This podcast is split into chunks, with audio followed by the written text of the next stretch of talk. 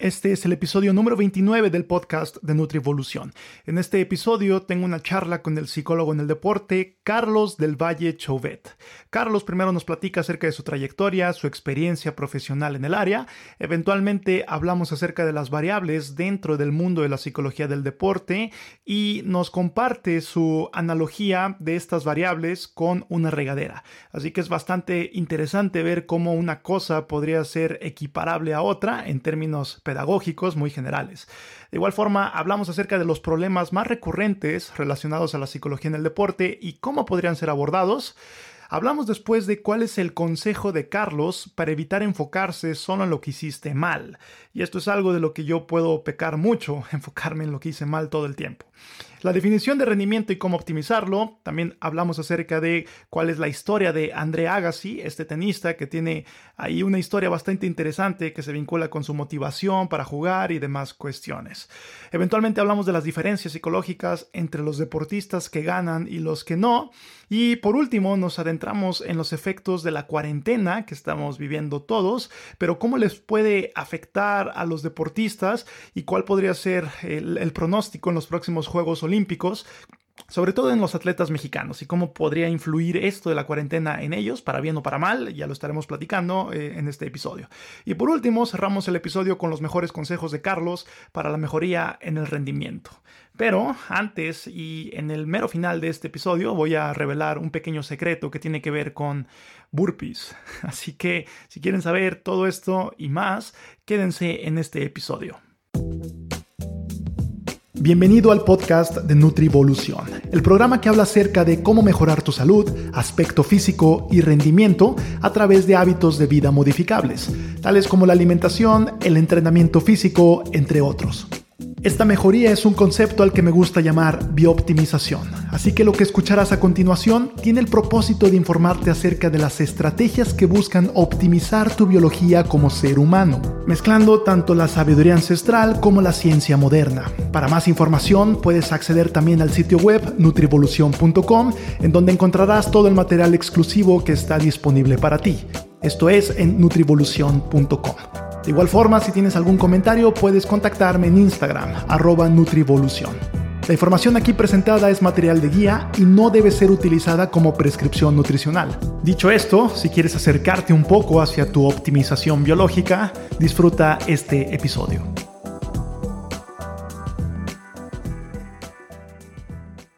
¿Qué tal, Carlos? Buen día, ¿cómo te va?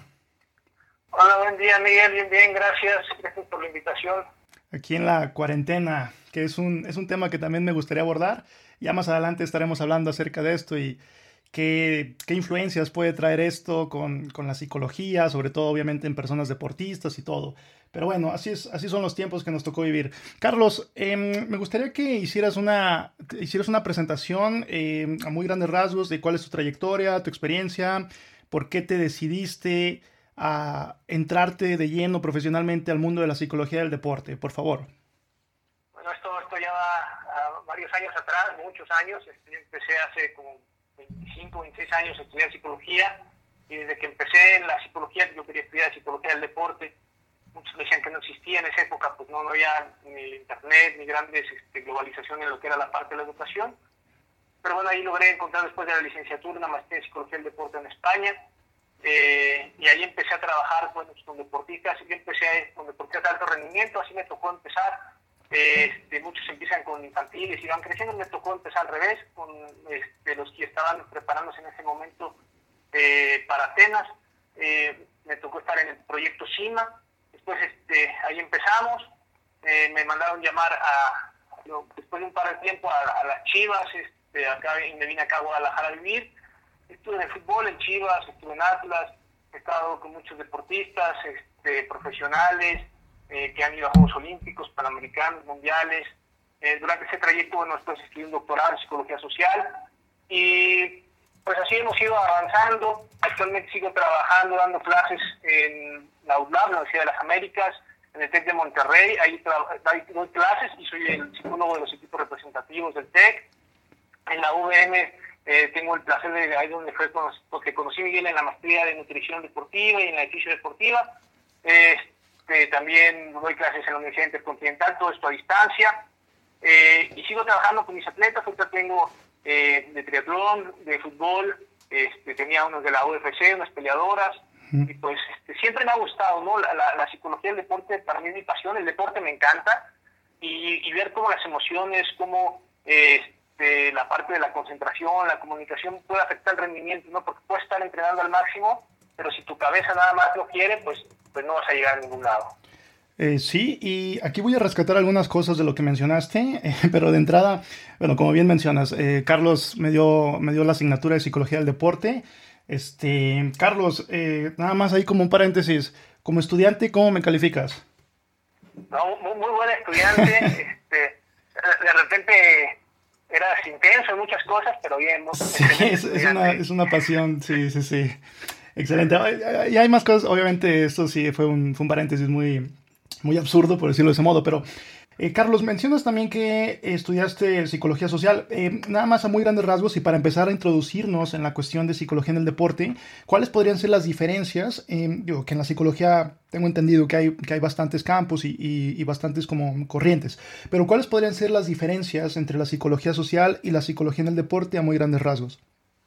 La, psicología social va a estudiar cómo el individuo se comporta a nivel de sociedad y, y estudié, o sea, me metí en esa área en el doctorado porque mi investigación era sobre psicología del deporte, no sé, yo seguía sobre lo mismo, pero no la podía meter ni en psicología clínica, ni en psicología experimental, ni en psicología, entonces pues como que el único campo que cabía mi, mi investigación de psicología del deporte fue la psicología social, ¿no? Entonces por eso es que eh, al final me fui a, esa área de la psicología, pero mi investigación y todo mi trabajo, el doctorado, siempre estuvo enfocada a la psicología del deporte. Hmm, entiendo. Y... Que, ayuda bastante porque, por ejemplo, ahora cuando ves el público, estudias y analizas el cómo se comporta el público, el cómo se comporta la gente, los equipos, pues, pues me ayudó bastante a conocer un poquito más en la parte social. Sí, claro, la dinámica de todo lo que tiene que ver con deporte, ¿no? No solamente la competencia, sino todo lo que eh, se desenvuelve a raíz del deporte. Y a muy grandes rasgos, ¿de qué era tu investigación? Si podrías compartirnos ahí un poquito de eso fue, como un entrenamiento mental, eh, servía o no servía en un equipo profesional de fútbol, ¿no? O sea, a nivel individual se les fue entrenando a nivel, o sea, se les hizo un estudio base de cómo algunas eh, variables psicológicas como la concentración, la motivación, el control del estrés, este, la, la, comunicación, creo que eran algunas, un par más, ya no recuerdo, fue hace varios años, y después, bueno, se les hacía la base de cómo estaban en eso, se les eh, hacía un entrenamiento mental individualizado, donde viene, bueno, bien documentado en la tesis, y luego se les volvía a medir esas mismas variables y se identificaba este, pues, si esas variables habían podido mejorar a lo largo de ese entrenamiento mental para ver qué tan funcional era. Claro, entonces digamos que fue eh, iniciar cierto abordaje nuevo, por así decirlo. Pues sí, en, México no, no, hay mucha investigación. Eh, tuve que acudir a algunas investigaciones que se han hecho que a nivel de Estados Unidos, Europa, que son los países un poquito más avanzados en la investigación. Fue complicado porque la investigación requiere de, muchas medidas exactas, ¿no? O sea, en la investigación, eh, en la parte de que, pues sí, creo que mejoró o algún test que no, no esté bien medido, pues no, no funciona muy bien. Entonces, eh, yo en vez de tardar de seis años en acabar el doctorado, me tardé casi diez años porque era complicado poner de acuerdo a, los sinodales en que pues había cosas que no se podían medir, ¿no? Algunos, en ese entonces, no, no existían como ahora los transmisores que a lo mejor desde lejos, pues, este, como el fútbol de profesional, que ahora traen como un chaleco y les miden frecuencia cardíaca, kilómetros, todo, no sé, es una, una maravilla. En ese entonces no había nada de eso y querían que yo les pusiera algo parecido, pero pues lo único que había eran electrodos que se conectaban como a una, a una, una bombita este, que mandaba la señal, la guardaba, pero tenían que colocárselo en el cinturón del, del ¿cómo se llama? Pues, del short y ponerse los electrodos pegados como los conocemos, cuando te van a caer un electro con, pues, con los cables, y si jugaran con eso, ¿no? Entonces era complicado convencerlos que eso no se podía hacer, ¿no? Que aunque los escondiéramos y los pegáramos bien, pues no podían entrar con eso a la cancha. Entonces, pues fue irnos convenciendo de que algunas medidas no podían ser tan, tan fisiológicas como ellos querían. Y me gustaría entrar en ese, en ese aspecto, en cuestión de psicología del deporte, eh, con, con, eso, ¿no? Con las variables y, las métricas de cómo puedes medirlo. Por ejemplo, hablas de, de, la motivación. ¿Cuál podría ser una forma de medir, si es que se pueda, o cuál podría ser una forma de evaluar la motivación de una persona? Mira, actualmente existen algunos test eh, validados, principalmente, como tú lo decís, en Estados Unidos y en Europa, eh, donde miden los rangos de motivación para el deportista, ¿no? Pero es, es especial, es, la población es estadounidense, es la población europea. Aquí en México la investigación de psicología del deporte está muy en pañales. Eh, poca gente le interesa la investigación, es más, a mí la investigación como tal no me interesa, ¿no? O sea, a mí me gusta más el trabajo en campo y me preocupo muy poco por, por la investigación. A veces en el deporte no, hay mucho tiempo para andar investigando, ¿no? Porque si es un atleta que se está preparando para Juegos Olímpicos, si te pones a investigar, pues toma tiempo en lo que toma la investigación, las medidas y eso. Sí. Pues no viene el deportista quiere que te enfoques en que lo entrenes para que mejore mentalmente y esté listo para los Juegos Olímpicos, ¿no? Entonces, como no hay mucha investigación, pues no hay muchas medidas exactas aquí en México, pero sí empieza a haber algunos este, test que se están utilizando para medir pues, estas variables, ¿no? Como la motivación, el estrés, la concentración, la ansiedad, eh, la comunicación, el diálogo interno, eh, la actitud ante los problemas, eh, todas estas situaciones se, se empiezan a medir un poquito más. Ok, entonces, sí, digo, eh, como bien comentas, eh, hay poco rango, por ejemplo, si te quieres poner a investigar con atletas que actualmente están compitiendo, hay poco rango para fallar. Y el detalle con la investigación es que puede darse, eh, como estás intentando cosas nuevas o como estás haciendo cierto tipo de protocolos, es, es, lógico que pudiera haber fallas, ¿no? Entonces, eso es lo que no quieren los atletas. Los atletas quieren cosas que ya estén un poco más validadas o quieren el tratamiento como tal o el, o el seguimiento como tal para poder dar su máximo rendimiento y poco espacio para andar haciendo otro tipo de cosas.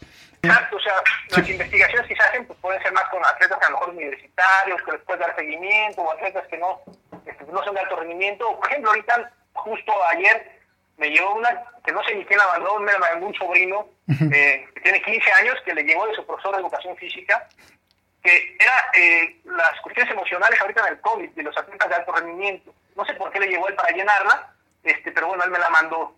Está interesante y entonces, bueno, van a poder sacar datos, pero realmente, pues esos datos van a ser como datos eh, teóricos que te van a dar información, pues para a lo mejor, para saber cómo se comportó un atleta ahora que ir a Tokio, porque más está muy específico para los que van a ir a Tokio. Entonces, este, pues van a sacar cierta información que a lo mejor algún día van a publicar, pero siendo honestos, pues esa, esa información pues, no va a servir para seguir trabajando con muchos atletas en el futuro. A lo mejor, bueno, si volviera a llegar otra pandemia, justo antes de los Juegos Olímpicos, eh, podríamos volver a hacerlo, algo así, ¿no? Este, y agarrar la información que sacaste hace muchos años y volverlo a utilizar. Pero que si no, pues nomás servirá como algo informativo para una revista de investigación.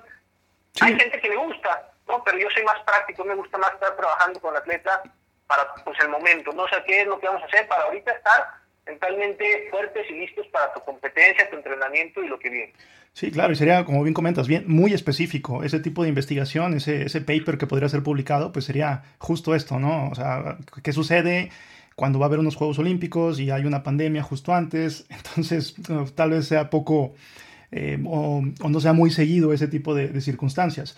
Em, Carlos, entonces, a ver, hay algunos detalles aquí y ¿por dónde sería un buen comienzo? ¿Cuáles podrían ser, por ejemplo, cuando una persona, un deportista, va contigo a consulta eh, por primera vez? ¿cuál es, el, ¿Cuál es el comienzo? ¿Qué tipo de evaluaciones? ¿Cómo es el primer abordaje con esto?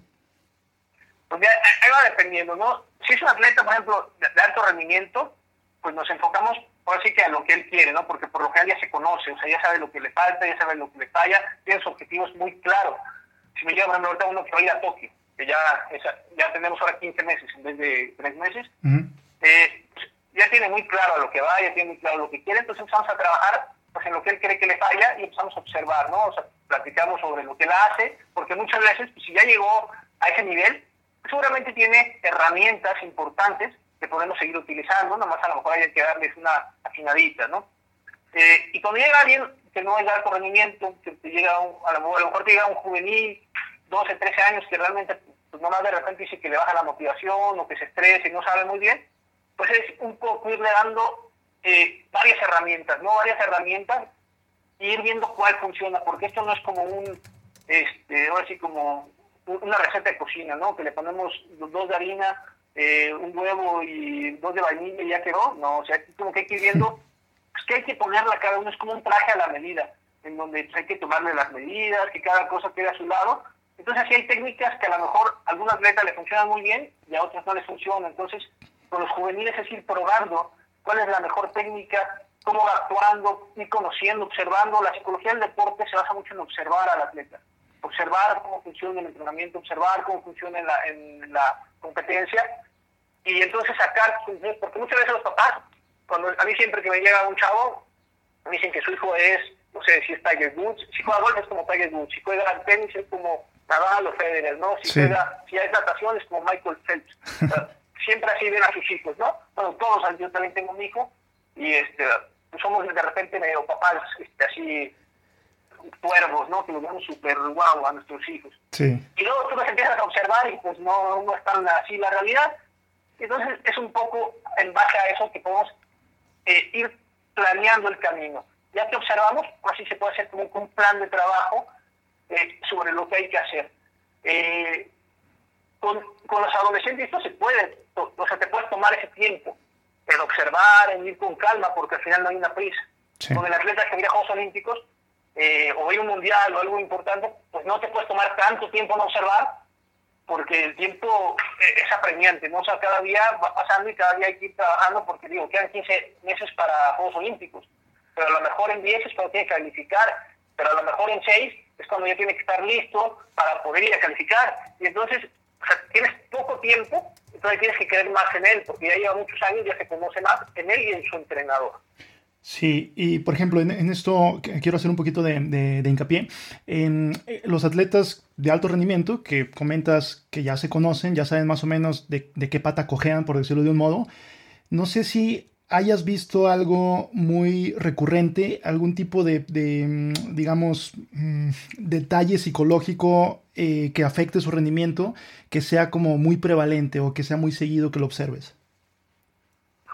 Son bien diferentes todos. Lo que más pesa es que a veces son tan perfeccionistas que de repente algo les falla, o sea, cualquier cosita, y entonces empiezan a estresar por esa pequeña cosita, ¿no? O sea, les cuesta trabajo dejarlas pasar las pequeñas este, errores. Entonces se concentran demasiado de repente en ellos. En vez de, no sé, hicieron 99 cosas bien y una mal, en vez de concentrarse en las 99 que hicieron bien, se concentran en la una que hicieron mal. Entonces hay que ayudarlos mucho a que controlen ese estrés que les produce esa una y que empiecen a disfrutar más las 99 que hicieron bien.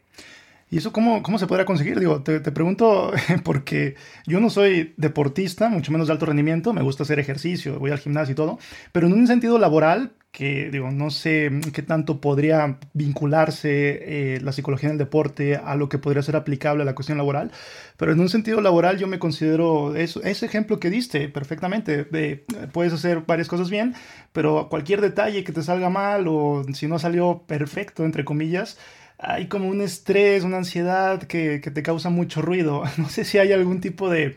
Digo, ¿qué, qué se podría hacer con esto? Hay otras que digo, depende de cada uno. Por ejemplo, lo que a mí me funciona con muchos es que empiezan a llevar un diario deportivo ellos solitos. Y en el diario apuntan, así que todo lo que hicieron bien en el día. Si, si son exagerados que como en una cosa se ponen mal, nada más les pido que apunten a mal lo que hicieron bien. Lo que hicieron mal no me interesa. Entonces, a todo eso nada más pueden apuntar todo lo que hicieron bien al final del día. Y entonces al final ellos se van a calificar eh, con relación a todo lo que hicieron bien.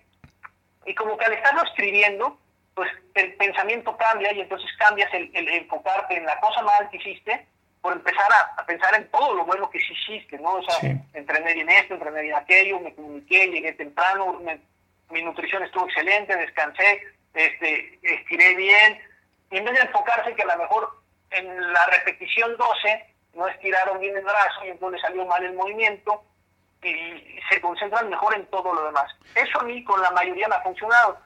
Ahí hay algún problema que de repente hay unos que les da mucha flojera escribir. por ejemplo, con ellos no funciona porque no escriben nada. Y entonces dice, sí, sí, ya escribí, y a la hora nomás siguen pensando en lo negativo.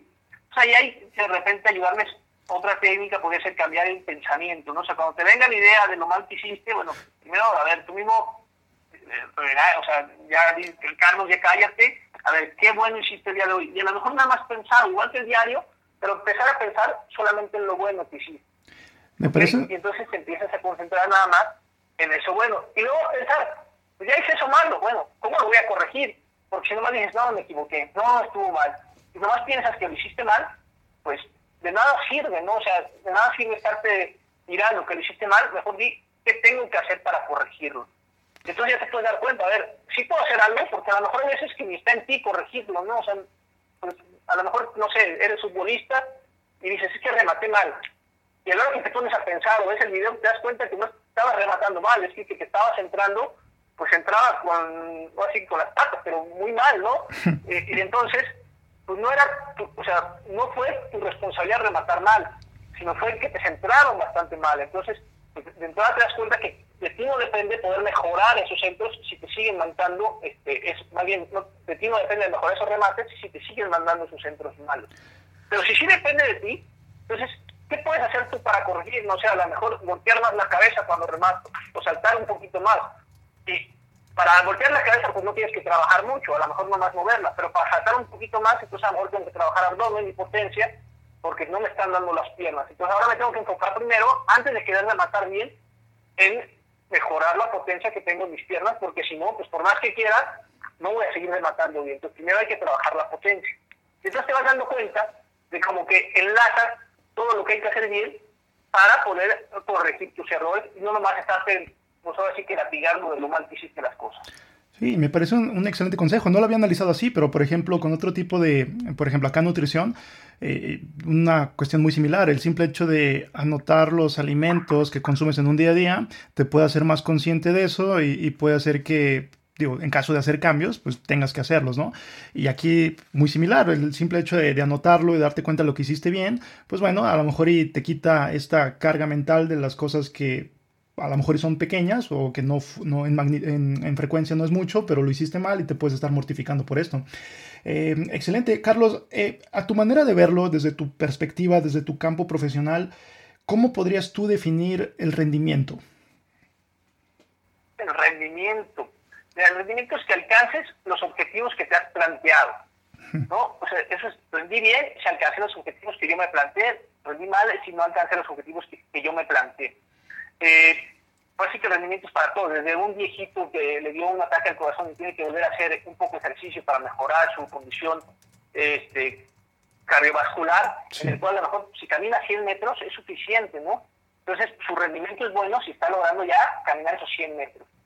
Una vez de alto rendimiento, va a venir su rendimiento, así que este, pues se le llamará alto porque pues sus objetivos son mucho más altos, ¿no? O sea, es conseguir series, conseguir velocidad, conseguir distancias, pues ahora sí que mucho más exigentes que le requieren más horas de entrenamiento.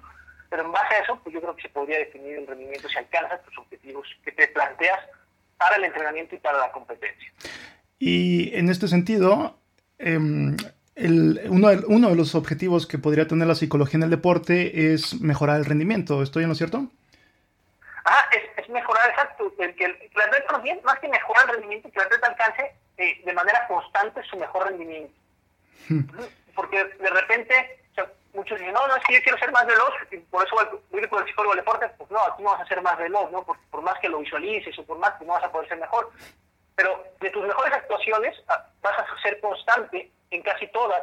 Eso es lo que te va a ayudar vas a ser un atleta constante. Eso ayuda a la psicología del deporte. No de repente eres muy bueno y de repente eres medio malo. Y de repente eres muy bueno. No, o sea, aquí es mantenerte en tu máximo nivel eh, la mayor parte del tiempo. Y hablamos de la motivación hace, hace algunos minutos. Mm, no sé si podrías darnos una definición un poco más eh, técnica o un poco más este, específica de cómo podrías definir la motivación. Para mí la motivación es eh, aquel motor que te mueve, que te impulsa a lograr algo, ¿no? Eh, la motivación en el deporte la, dividimos en, dos muy importantes, que es, por ejemplo, la básica y la cotidiana. La básica es hacia dónde quieres llevar a largo plazo, ¿no? Es un deportista, pues, ¿qué es lo que quiere alcanzar? Habrá deportistas, no sé, que cuando empezaron quieren llegar a lograr una beca en la universidad para jugar allá y acabar su licenciatura. Habrá otros que su motivación básica a largo plazo este, llegar a los Juegos Olímpicos, un mundial. Habrá otras que no más quieren ir a cotorrear al deporte y esa es su motivación básica y es, es válida. Esa es a largo plazo. Luego viene la motivación del día a día, la cotidiana, en el cual, pues, ¿a qué voy a entrenar? Y eso es importante, ¿no? O sea, ¿qué es lo que me va a mover hoy para levantarme temprano, eh, e ir al gimnasio, o ir a la cancha, o ir al tatami, o ir a la alberca? Este, ¿Por qué voy hoy? Yo creo que eso es más importante porque a largo plazo, pues mucha gente ya la tiene clara, ¿no? O sea, por ejemplo, yo quería estudiar psicología del deporte desde que empecé la licenciatura, a largo plazo la tenía clara, mi motivación básica. Pero a lo mejor había días que, híjole, levantarte a las 6 de la mañana para ir a clases de 7, y tener que estudiar este, psicoterapia, psicoanalítica, cuestiones de Freud que ni vienen conmigo en, el deporte, pues a lo mejor no me gustaba tanto, ¿no? Sí. Entonces, entender esa motivación diaria que pasa lo mismo con el deportista, o sea, tiene claro que quiere los Juegos Olímpicos, no sé, a lo mejor es un triatleta, pero el día que le toca ir al gimnasio, ni tiene que levantar pesas y, dice, ¿esto para qué me sirve? Y a lo mejor no lo entiende en ese momento, ¿no? Entonces pues le da flojera tener que levantar un nadador que tiene que levantar a las 4 de la mañana para ir a, nadar a las 5. Sí, quiere a Juegos Olímpicos, pero ese día tiene flojera. Entonces, la claridad de ir a Juegos Olímpicos rara vez se pierde. Pero el día a día es el que hay que mantener en cada entrenamiento al máximo para que el, entrena, el atleta vaya con muchas ganas a entrenar a pesar de que sean cosas que a lo mejor en ese momento no le gustan o no le agradan. Y aquí hay, hay un ejemplo, si mal no recuerdo, con André Agassi. Em, había una historia con él, ¿no? Con respecto a, a, este tenista. Pues él, escribe en su libro, escribe a Open, que por ejemplo, eh, pues él, en su libro, ¿verdad? Obviamente no, sé qué tan, o si real sea o no sea, decía que no le gustaba el tenis. Sí. Yo siempre he creído que para llegar al éxito te tienes que gustar lo que quieras, pero bueno, él decía que no le gustaba. Y eh, su motivación eh, no, no, no, era llegar a ser el número uno, ¿eh? su motivación, pues jugaba tenis porque su papá lo obligaba, no, no, tenía muchas ganas, pero en un momento encontró algo muy importante en el tenis que le daba, que era poder ayudar a los demás. Eh, gracias al tenis pudo poner una fundación y gracias a eso pues empezó a ayudar, pero la única forma de ganar tanto dinero y de que muchas empresas se interesaran era solo si él era famoso y el número uno del mundo. Entonces, eso era su motivación, o sea, su motivación no era ser el número uno, pero sí algo que lo llevaba a lograr algo más.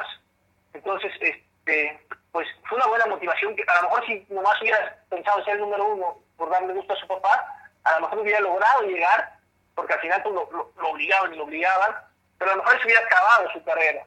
Pero como encontró algo más, una motivación que lo movió más, una motivación mucho más fuerte, que lo empujó a que el tenis fuera este, algo que, con eso lograba las cosas, pues fue gracias a eso que logró llegar mucho más lejos, mantenerse, y bueno, en la actualidad, eh, actualmente juega con su esposa, este, eh, con Steffi, eh, juegan partidos de exhibición, sigue con su fundación, sigue metido en el tenis, entonces imagino que ya le encontró un pequeño gusto, porque ya no tiene que estar allá todo el y sigue en el tenis, ¿no?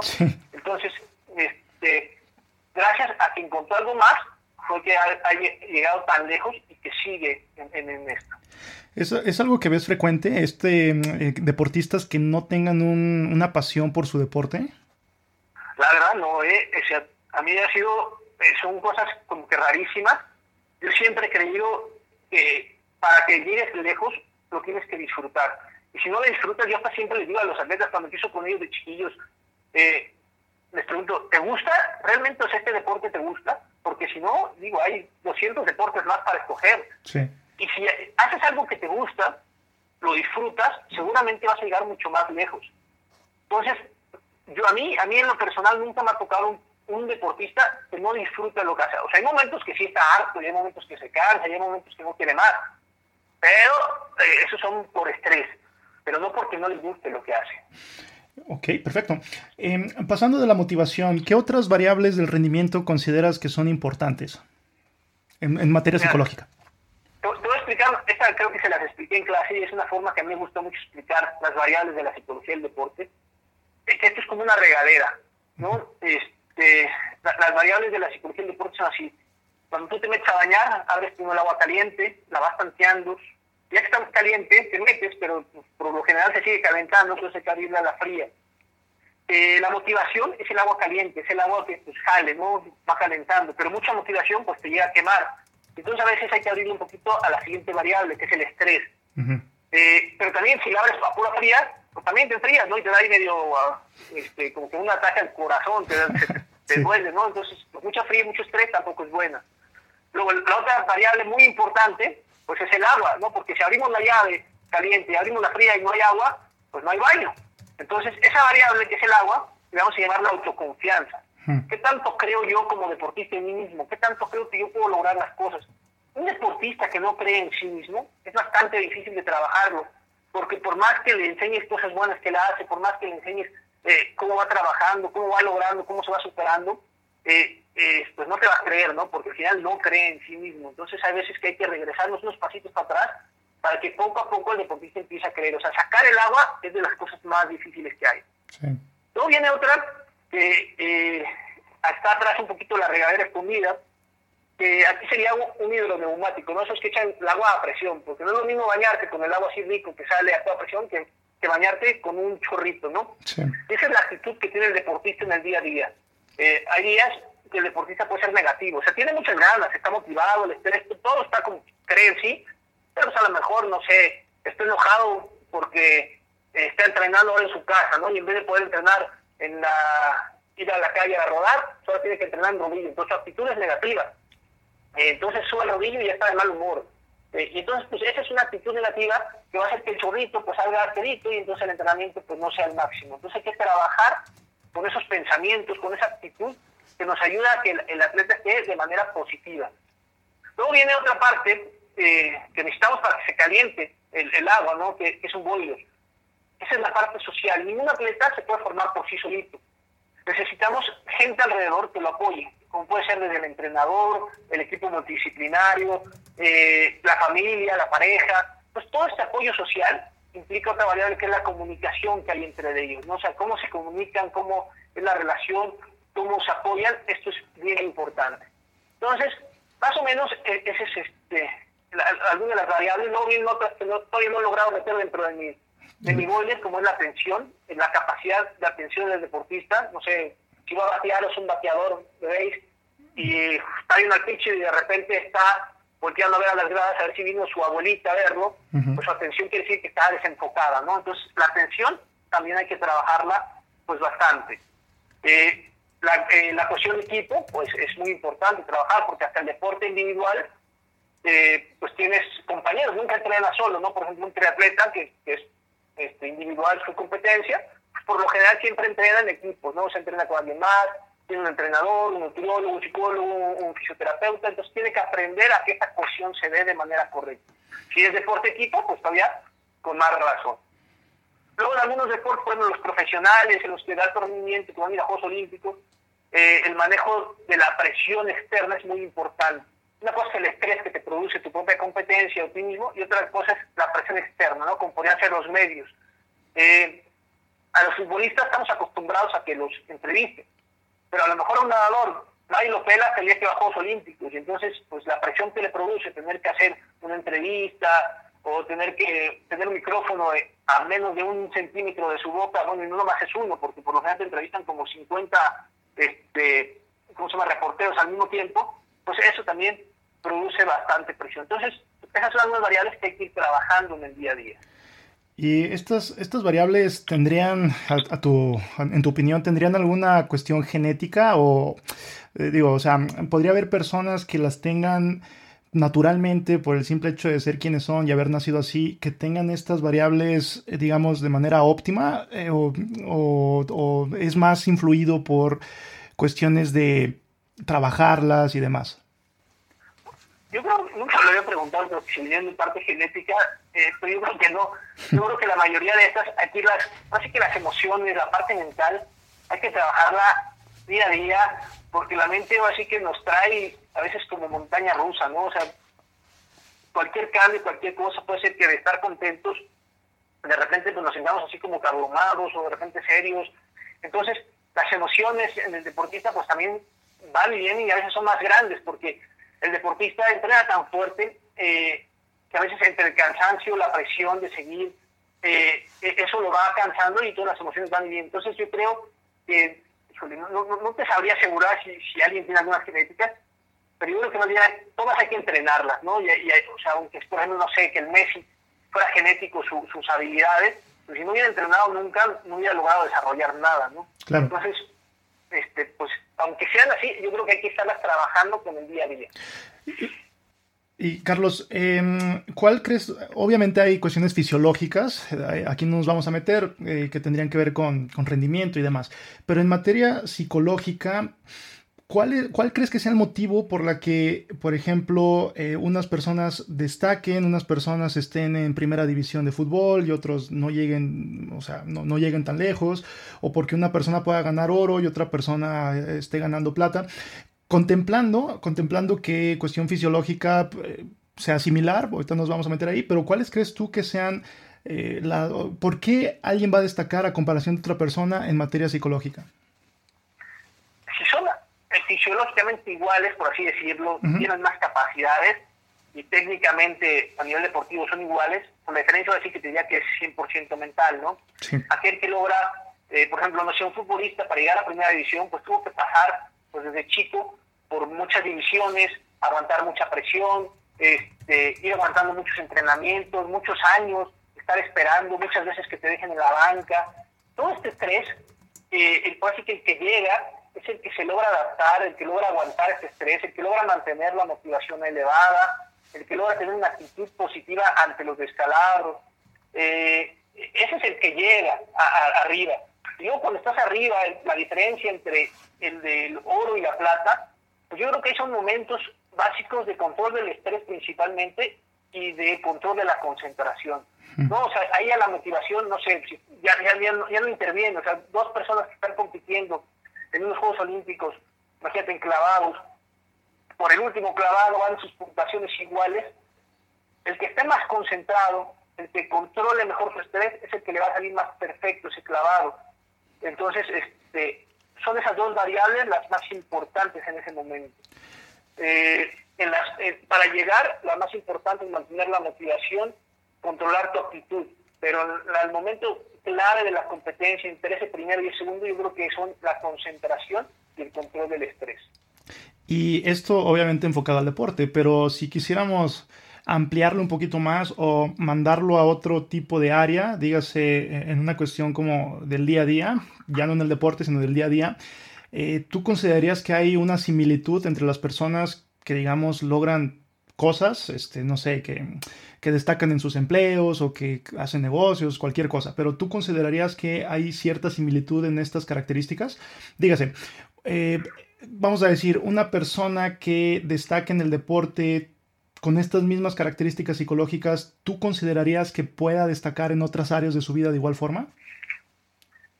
Pues si tiene ciertas habilidades, sí. no, porque un deportista sea bueno y haya logrado triunfar, quiere decir que vaya a ser bueno en otras áreas. Eh, así que algo importante es el conocimiento. La primera pregunta, si, si, otra persona que no fuera deportista, y para triunfar creo que los triunfadores, los que han logrado, así que pues grandes éxitos de los directivos de empresas importantes, o los trabajadores que logran triunfar a nivel de, a su nivel, no sé, a lo mejor eh, que arma los coches, el que es el mejor armador de coches un empleado que logra, es porque a nivel mental logra controlar el estrés de la presión, tiene buena comunicación, maneja bien el liderazgo. Yo creo que sí maneja habilidades mentales importantes, el que logra a su nivel, en su empleo, eh, el éxito. Eh, pero que un deportista, por ser bueno, pueda tener éxito en otro nivel, este, no, porque yo creo que lo que importante es el conocimiento. ¿no? Tenemos deportistas que han logrado medallas este, olímpicas y de repente cambian de rubro, se vuelven, no sé, políticos y cosas por así, y la verdad, dices, mejor te hubieras quedado como deportista, ¿no? Si tienes las habilidades como deportista, pero como tal, pues no, no, no la haces. Entonces, este, yo creo que ahí el conocimiento sí es muy importante. Yo por eso a todos mis deportistas, cuando de repente me dicen, no, Carlos, yo voy a dejar de estudiar porque me voy a dedicar al deporte, siempre trato de decirles no, porque luego después viene un plan B y entonces mejor estudia, cuando hagas el deporte vas a poder seguir tu vida. Este, y eso sí te va a ayudar, o sea, con lo que aprendiste del deporte, te va a ayudar a, lograr más éxito, porque tienes muchas más habilidades, pero si no tienes el conocimiento, por más que tengas las habilidades, te va a costar trabajo. Sí, claro, y bueno, también digo, esto también lo pregunto porque se me viene en mente el, el aspecto de disciplina que te puede for, puede forjar el, hacer un deporte, sobre todo de manera competitiva. Obviamente si están ahí es porque hay una, hay una disciplina tremenda que, que además de otros factores, pero esta disciplina también influye bastante, que se podría mover a otros aspectos, pero es un hecho.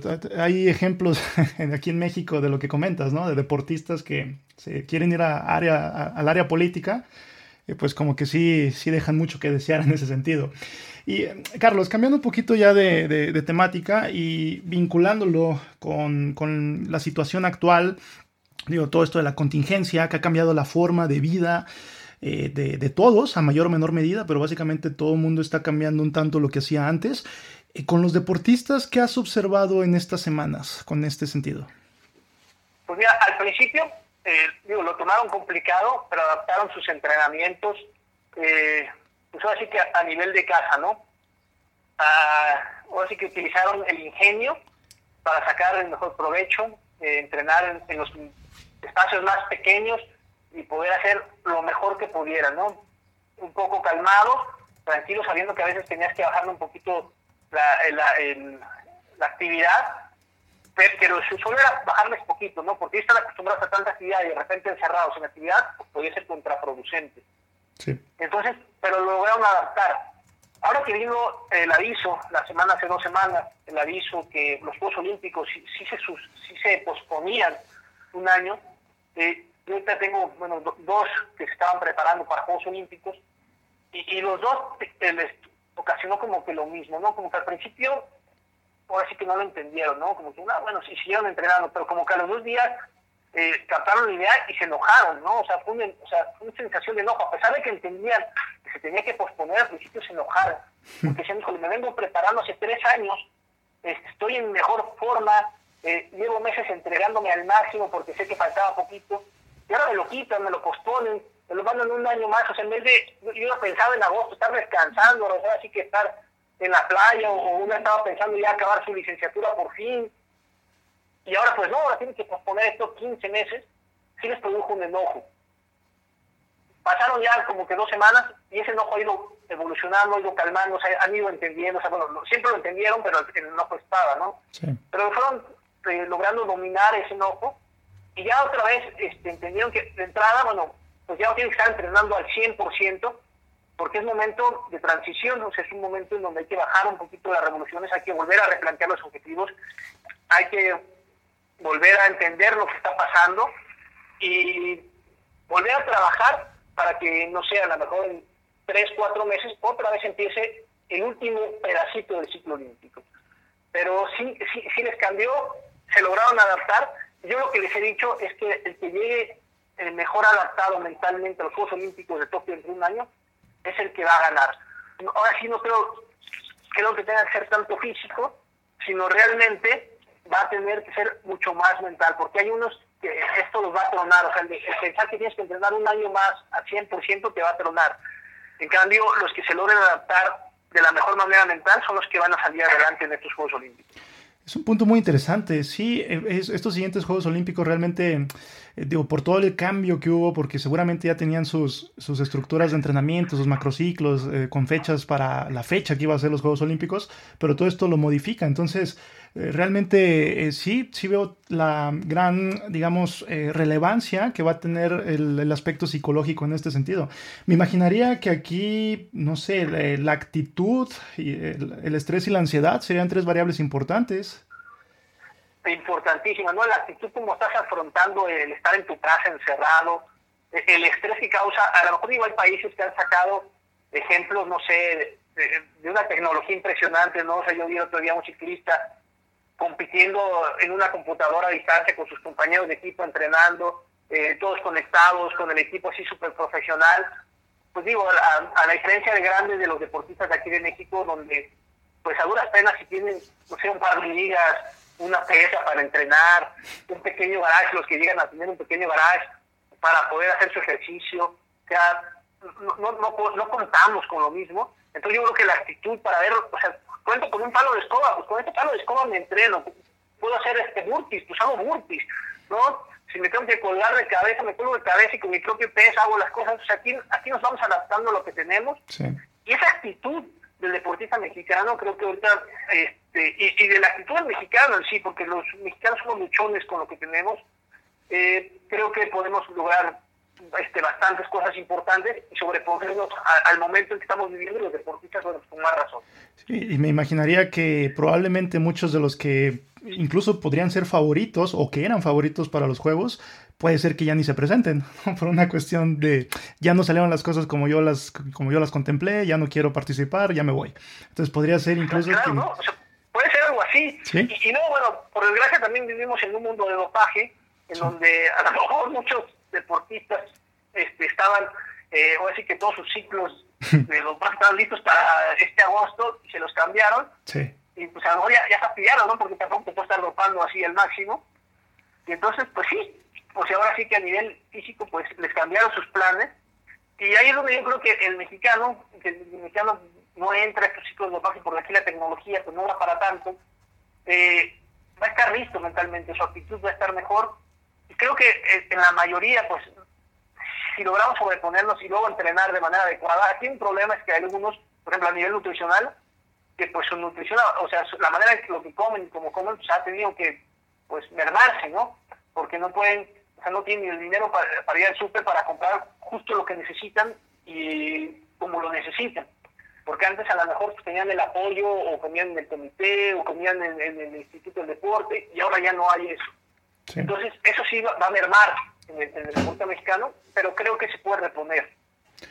Van a ser unos Juegos Olímpicos bastante interesantes y sí me gustaría ver, eh, sí, obviamente me gustaría ver todo, ¿no? Pero me gustaría ver qué desenlaces y cuál es el rendimiento que el mexicano podría dar en esto. Carlos, para ir cerrando este círculo, em, ¿cuál podría ser o cuáles podrían ser tus mejores consejos para mejorar el rendimiento? De manera muy general, lógicamente, de manera muy amplia, pero ¿cuáles podrían ser tus mejores consejos en este sentido? Para mejor o sea, para tener tu mejor rendimiento, uno es tener claro hacia dónde vas, ¿no? O sea, que tengas claro tu objetivo eh, para lo que estás entrenando. Si estás entrenando para, pues así que pasártela bien en el club, pues que sepas que es para eso. Y entonces cuando llegue un partido importante, un, algo importante, no te enojes si perdiste cuando estabas listo para entrenar nada más para eso. Si estás entrenando para llegar a los Juegos Olímpicos, pues que sepas que tu objetivo es alto, y entonces tu entrenamiento y tus necesidades, pues tienes que entrenar al 100, bastante fuerte. Otro punto creo que es bien importante es que disfrutes, que disfrutes al máximo lo que haces, que, realmente te guste, que no, no hagas ese deporte porque le gustaba a tu papá o porque le gustaba a tu abuelito, porque pues en tu colonia no hay otro más que ese, pero pues no te gusta. No, no, o sea, que realmente busques algo, que, lo disfrutes al máximo, que aunque estés sudando, aunque estés sufriendo, aunque te esté saliendo sangre de, las ampollas, este, digas, híjole, qué padre que estoy entrenando esto, ¿no? o sea, que te sientas contento y satisfecho de lo que haces.